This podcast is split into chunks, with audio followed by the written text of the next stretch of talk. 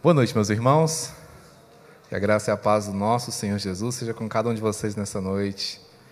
É sempre uma honra, uma alegria podermos compartilhar a palavra do Senhor, além de desfrutar a beleza da comunhão, não é? Tem sido muito gracioso ao meu coração rever cada um dos irmãos e perceber que pouco a pouco a igreja do nosso Senhor volta a se reunir, volta a congregar, volta a partilhar bons momentos e também grandes experiências. Que Ele nos conduza em cada uma dessas oportunidades. Amém? Orem comigo por isso. Meus irmãos, hoje nós vamos dar prosseguimento à exposição do livro de Eclesiastes. Eu quero chamar sua atenção para o capítulo 4 deste maravilhoso livro que nos tem desafiado ao longo dessas semanas, tem falado ao nosso coração e, mais que isso, tem trazido orientação clara e direta para o nosso viver cotidiano. E hoje nós temos mais algumas lições a partilhar com os irmãos dentro dessa perspectiva. Sendo assim, nós vamos ler os versículos de 1 a 8 de Eclesiastes capítulo 4.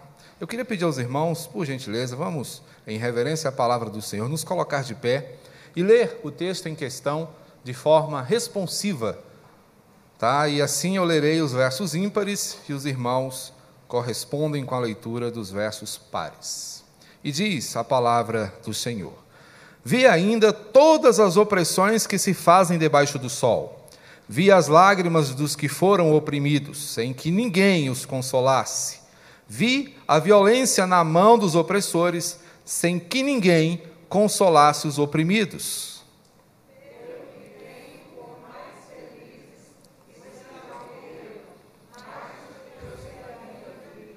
Porém, mais que uns e outros, tenho por feliz aquele que ainda não nasceu e não viu as más obras que se fazem debaixo do sol.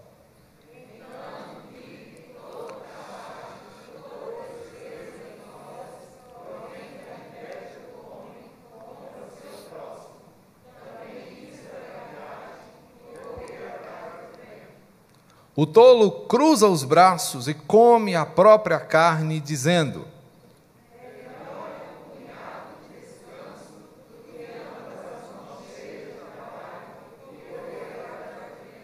Então considerei outra vaidade debaixo do sol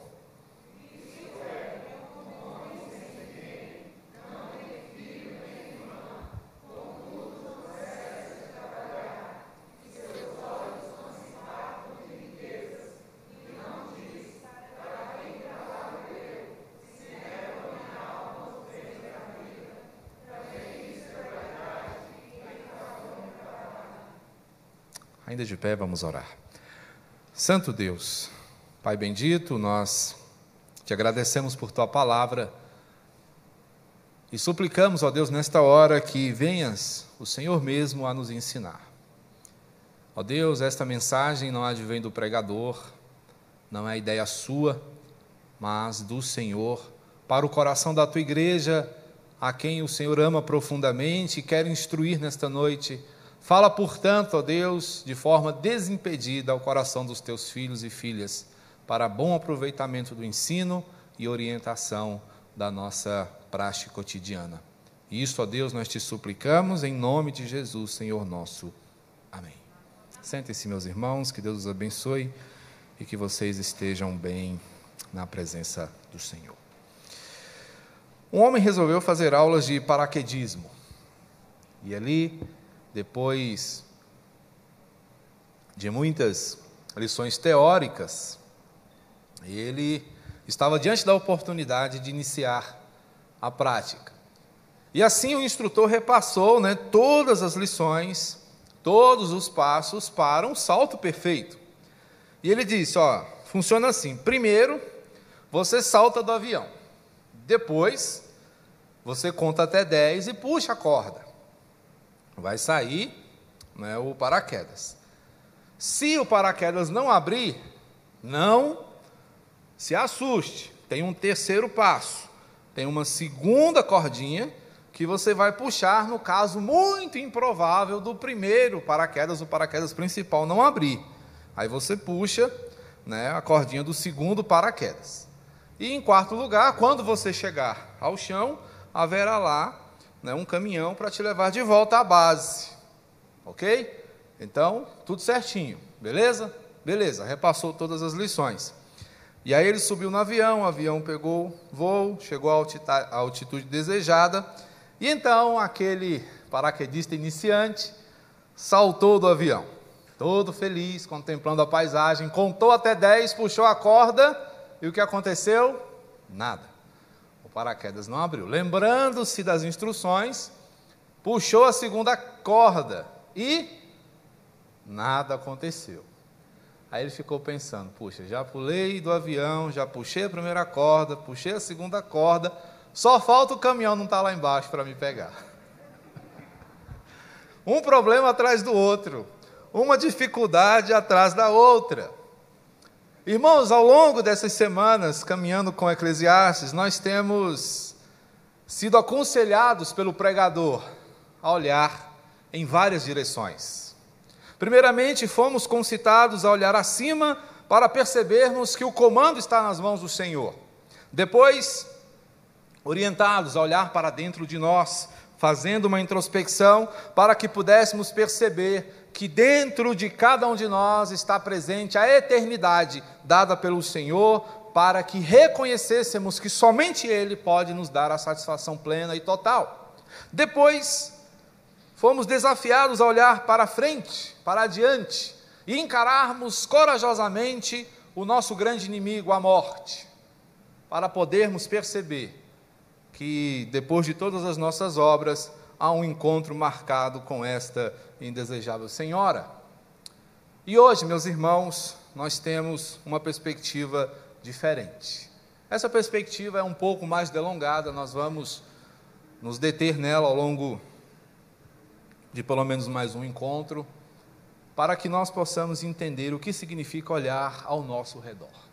Hoje o convite do pregador é para que nós olhemos à nossa volta, para que nós nos apercebamos que a nossa vida, não obstante seja controlada, conduzida pelo Senhor, orientada pela eternidade e finita, também consta de muitos desafios, consta de muitas dificuldades.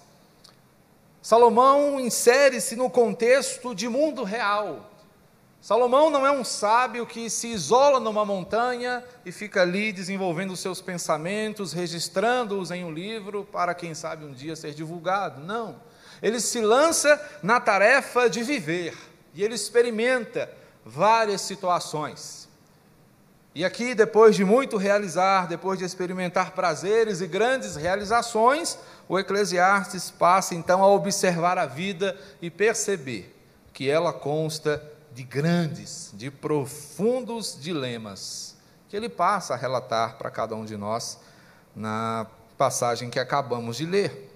Sendo assim, ele aprende com a vida, e nesse aprendizado ele tem algumas percepções primeira delas é de que a vida não é, em hipótese alguma, uma vida monótona.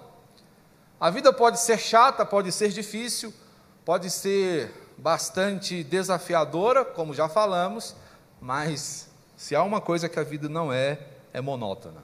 Muitas coisas acontecem o tempo todo com muita gente em várias partes do mundo. E uma segunda coisa que ele percebe nesse aprendizado vivencial é que situações podem nos surpreender. A cada instante podemos ser pegos de assalto por uma circunstância inesperada. E assim ele, observando, não é, como a vida acontece, ele compartilha conosco algumas coisas que ele viu. E o que foi que Salomão viu? Salomão percebeu, meus irmãos, primeiramente, que as instituições falham. No desenvolvimento da vida, Salomão pôde contemplar algo que o deixou bastante desgostoso, que são as falhas daquelas instituições criadas e desenvolvidas para fazer exatamente é, aquilo a que se propunham, que eram defender, proteger e resguardar a vida das pessoas. E ele pôde então observar que estas instituições falham. Inicialmente, ele vai para essas instituições que são a política e o poder judiciário e percebe naquelas áreas da caminhada humana muitas falhas. Via ainda todas as opressões que se fazem debaixo do sol. Vi as lágrimas dos que foram oprimidos sem que ninguém os consolasse. Vi a violência na mão dos opressores sem que ninguém consolasse os oprimidos. Salomão olha para o contexto político e percebe inadequações, ele olha para os líderes que tinham a responsabilidade de conduzir, proteger e fazer com que os direitos fossem assegurados, percebeu naquelas pessoas a presença de um coração corrupto. Percebeu na vida deles falhas grotescas. O mesmo se dava também com o poder judiciário, e olha que Israel tinha um poder judiciário exemplar, que funcionava muito bem, que desde o seu nascedouro, quando orientado por Moisés, procurava estabelecer a justiça de maneira muito própria, mas que ainda assim não estava isento de passar por falhas, de sofrer dificuldades, de deixar que a corrupção acontecesse, que a injustiça fosse praticada, que a opressão fosse uma realidade e que o desvalido fosse explorado.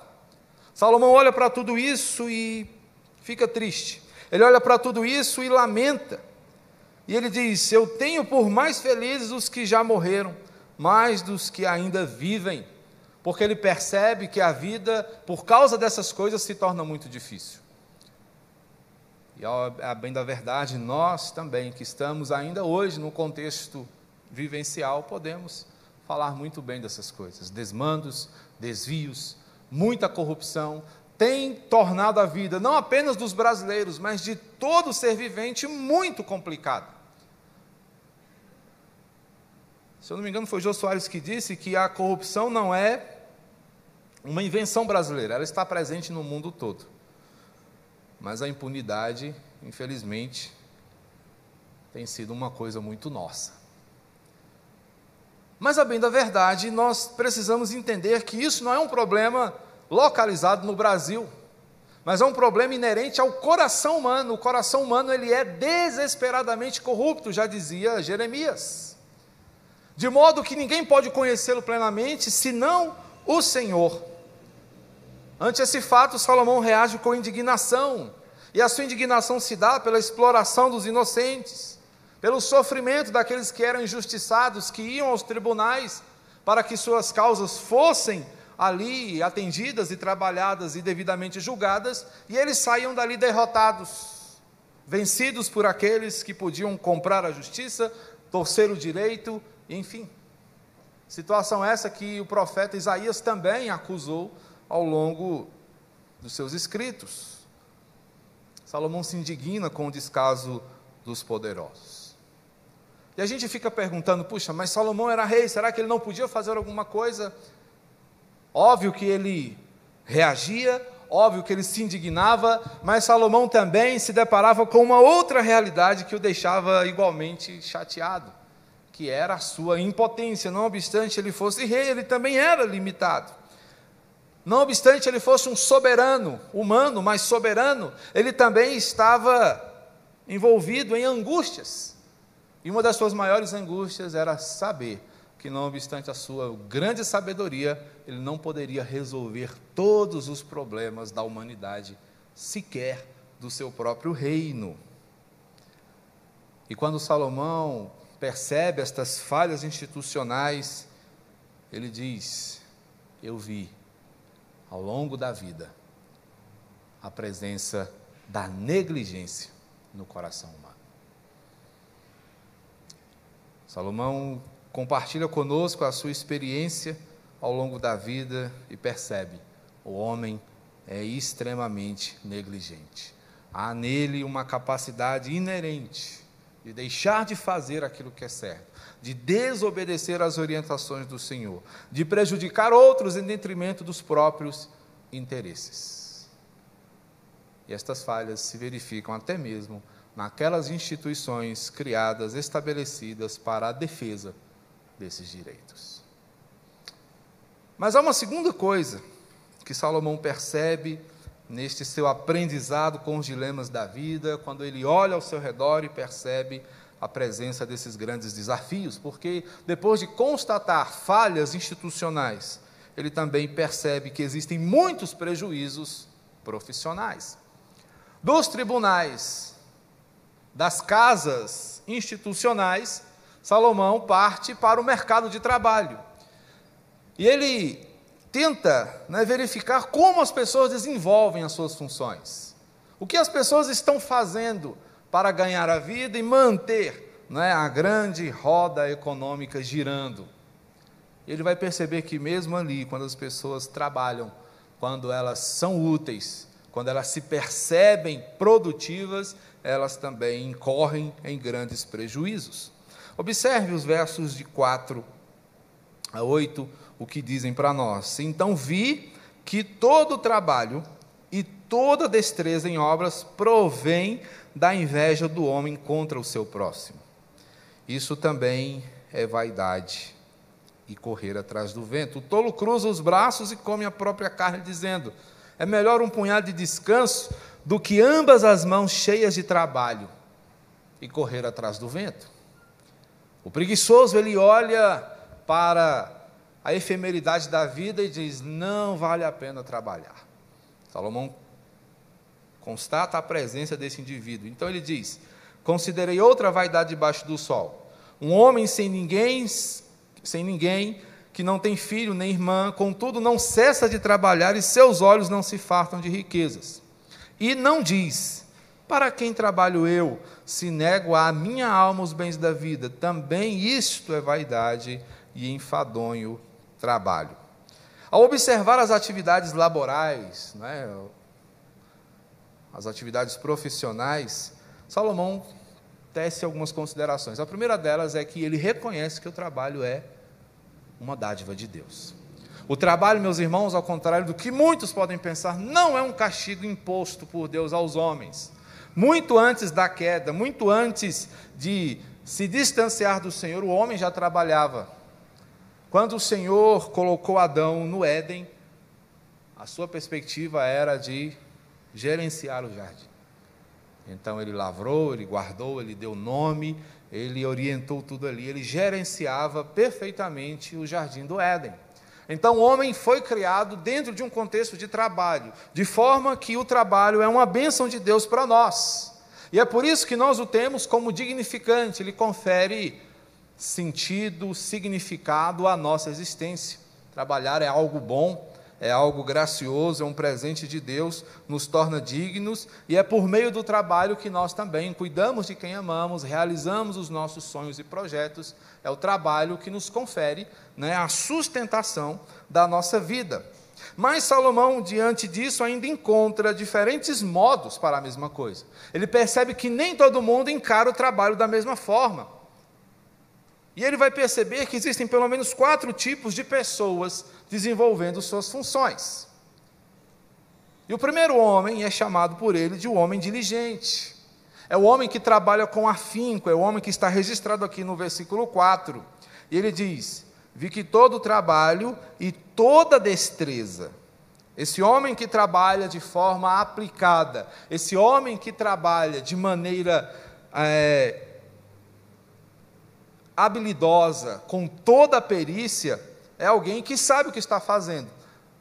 Ele reconhece a competência desse tipo de trabalhador. No entanto, ele percebe que, mesmo diante desta habilidade toda, mesmo diante da perícia, há um problema. E qual é o problema aqui? É o coração. Mesmo o mais trabalhador dos homens pode ter um problema no seu coração. E esse problema é a razão pela qual esse homem trabalha. E ele percebeu que todo esse afinco, que toda essa dedicação tem como base a inveja. É o homem que quer se destacar, é o homem que quer crescer para suplantar o seu próximo, para ter as coisas que ele tem e, quem sabe, algumas até melhores. Essa perspectiva da competitividade, irmãos, infelizmente está muito presente em nosso coração. Estamos sempre buscando os melhores espaços, estamos sempre buscando os mais altos níveis, estamos sempre buscando os melhores salários, para que possamos ter as melhores coisas e sermos reconhecidos como vitoriosos. É uma maneira equivocada de desenvolver a diligência naquilo que fazemos. Quando trabalhamos para alcançar destaque pessoal, maculamos a preciosidade do trabalho. Quando trabalhamos para que sejamos satisfeitos em nosso egoísmo, quando trabalhamos para satisfazer a cobiça, para atender a inveja e para acentuar a rivalidade, nós pecamos com o nosso trabalho. Salomão olha e percebe: nem trabalhar o homem sabe. Porque quando ele olha para essa situação, que ele vê concorrência. As pessoas não trabalham, elas concorrem, diz Salomão. Mas ele segue observando os trabalhadores, e depois de observar o homem diligente, ele se depara com o preguiçoso. E ele vai falar do preguiçoso aqui no verso 5. Ele diz: O tolo cruza os braços e come a própria carne. É interessante e forte a maneira como Salomão destaca né, a condição do tolo, porque é alguém que se autodestrói. É alguém que não cresce. E não apenas não cresce, mas decresce. Vai se corroendo aos poucos por causa do seu desinteresse. E no verso 6 ele diz: Melhor, essa é a fala do preguiçoso, melhor é um punhado de descanso do que ambas as mãos cheias de trabalho e correr atrás do vento. O tolo aqui ele não está de todo errado. Ele é contra aquela perspectiva né, de quem trabalha exageradamente. Nós vamos falar desse também. Salomão percebe essa outra perspectiva quanto ao trabalho. Mas em detrimento disso, ele diz: é melhor então ser preguiçoso. Então, ao invés de ter as mãos cheias de trabalho, ele enche as mãos de preguiça. Ele enche as mãos de inatividade, de ociosidade ruim. Por que ociosidade ruim? Tem ociosidade boa? Tem, tem o ócio produtivo. Que é quando você se assenta, quando você se acalma para pensar e produzir. Para que seus pensamentos redu, é, resultem em boas coisas. Mas o ócio doentio não. É de Salomão a fala: quem é negligente na sua obra já é irmão do desperdiçador. Isso ele vai falar lá em Provérbios 18, verso 9. Ou seja, o negligente, o que deixa de trabalhar, o que não cumpre a sua tarefa. Ele chama essa pessoa de irmão do desperdiçador, porque ambos jogam fora coisas extremamente boas, deixam de produzir. E ele se torna alguém autodestrutível. Por quê? A prioridade do preguiçoso é o descanso, é o prazer, ele quer relaxar. Só que o, o relaxamento, o descanso só encontra sentido diante do cansaço produzido pelo trabalho. Que graça tem férias eternas? O bom das férias é você aguardar por elas e poder usufruí-las com todo o direito que merece um trabalhador diligente e responsável. Mas viver em férias não há qualquer sentido. Mas, em detrimento do prazer, o preguiçoso se joga numa vida de necessidade. E ele diz, Salomão também vai falar disso lá em Provérbios: um pouco para dormir, um pouco para toscanejar, um pouco para cruzar os braços em repouso, e assim sobrevirá a tua pobreza como um ladrão e a tua necessidade como um homem armado. Provérbios 6, 10 e 11. Então Salomão era completamente avesso à preguiça. Era algo que ele não apoiava de maneira nenhuma. E quando ele olha para essa perspectiva em relação ao trabalho, o que, é que ele vê? Indolência. Ele vê negligência nas instituições. Ele vê concorrência na perícia profissional. Ele vê indolência na preguiça laboral.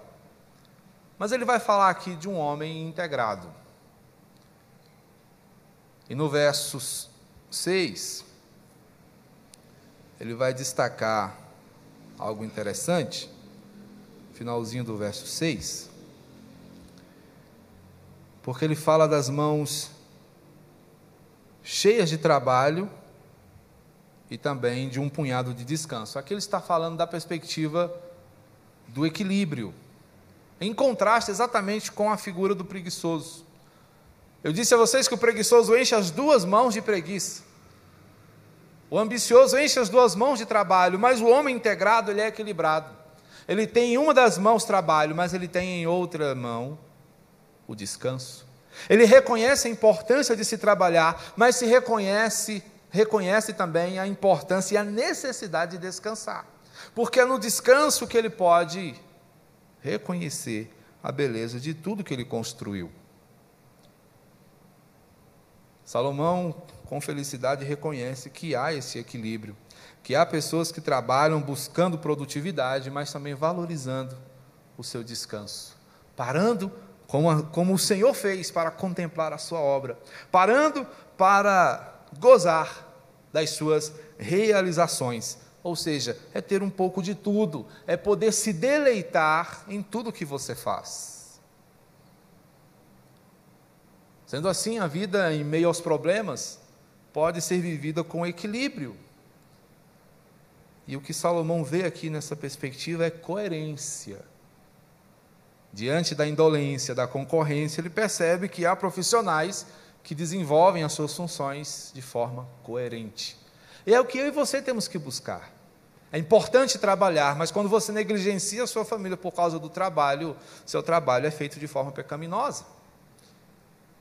Da mesma forma, se você negligencia o seu trabalho para cuidar apenas da sua família, você está também fazendo do seu cuidado familiar, que é algo bom e necessário, um pecado, porque você se torna alguém irresponsável com a tarefa que lhe foi confiada.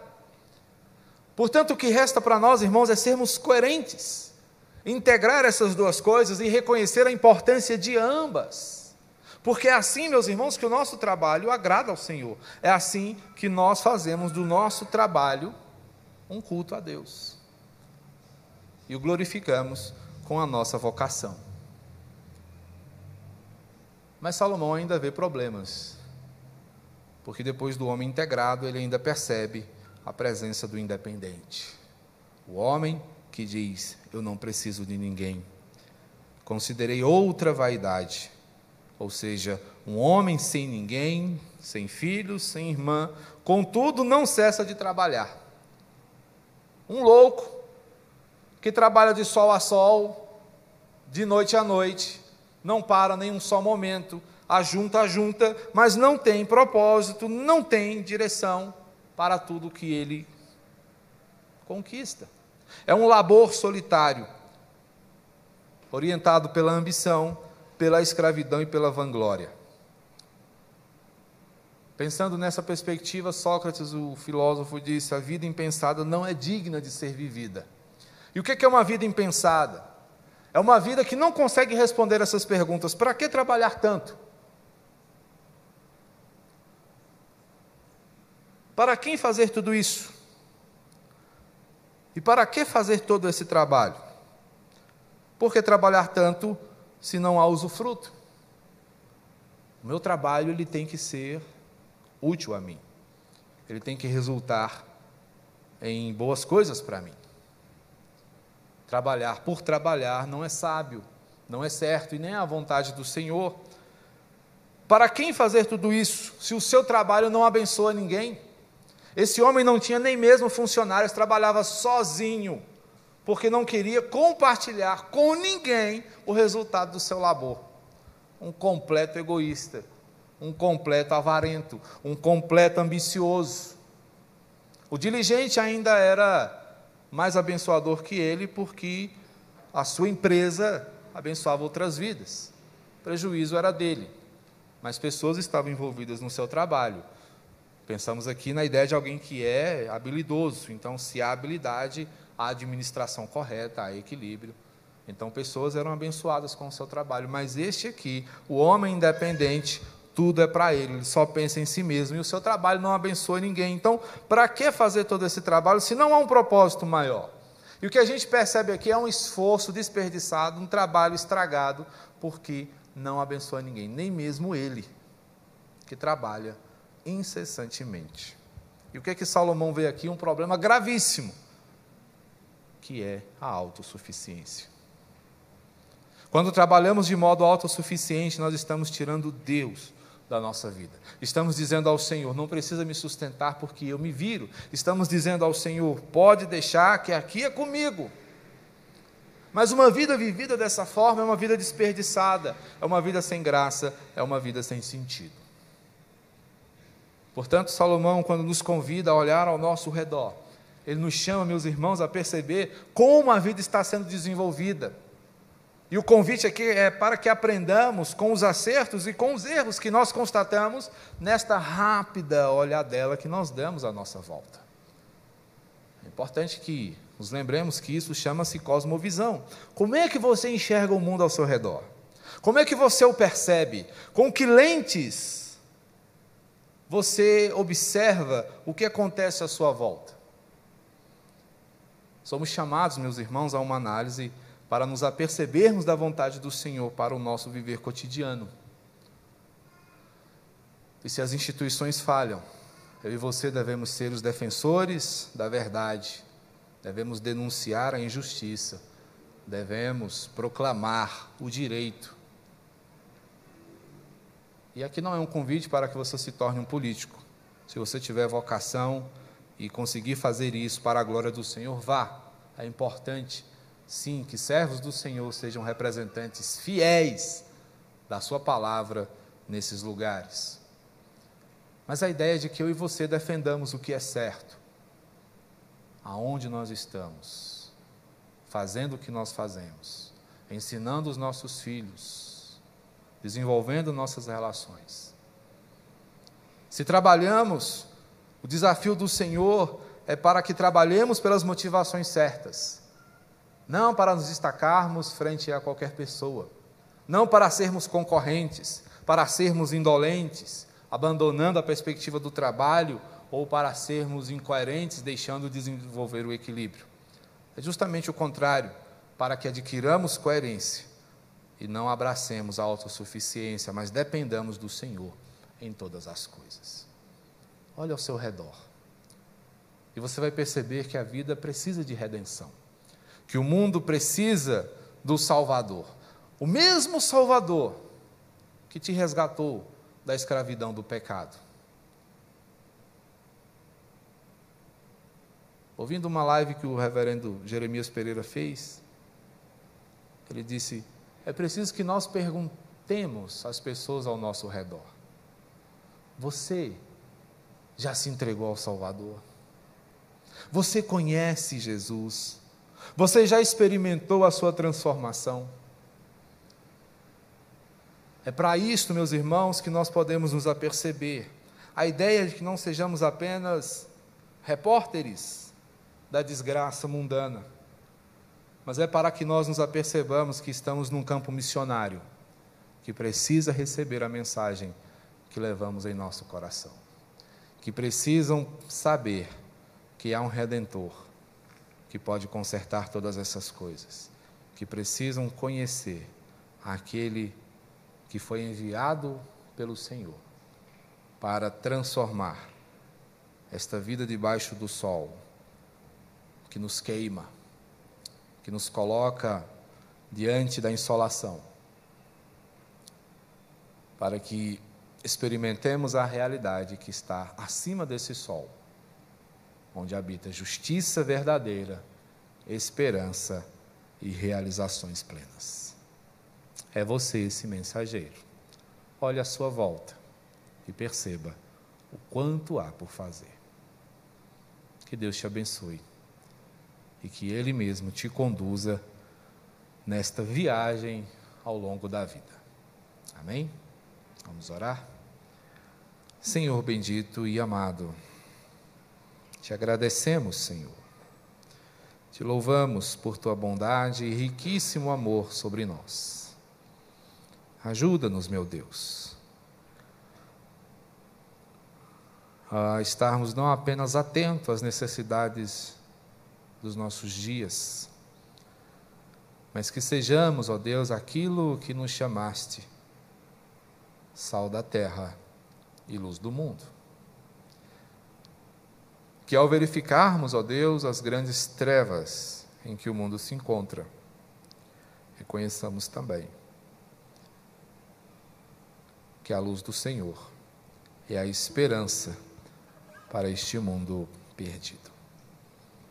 Ajuda-nos, ó Deus. Que o Senhor aqueça o nosso coração e fortaleça a nossa mensagem, para que ao entregarmos, ao falarmos, seja o Senhor reconhecido como a fonte suprema de esperança para todos aqueles que se dobrarem diante da tua graça. E é no nome de Jesus que agradecemos e te louvamos. Amém. Vamos todos de pé receber a bênção. Povo do Senhor, ide em paz. E que a graça de nosso Senhor Jesus Cristo, o amor de Deus, o nosso Pai, e o inquestionável consolo do Espírito Santo seja sobre o povo do Senhor. Para que este povo vivencie a experiência humana de forma a fazer diferença, anunciando Cristo, até o dia do seu retorno, quando há de resgatar os seus, para que com ele reinem por todo sempre, pelos séculos dos séculos. Amém.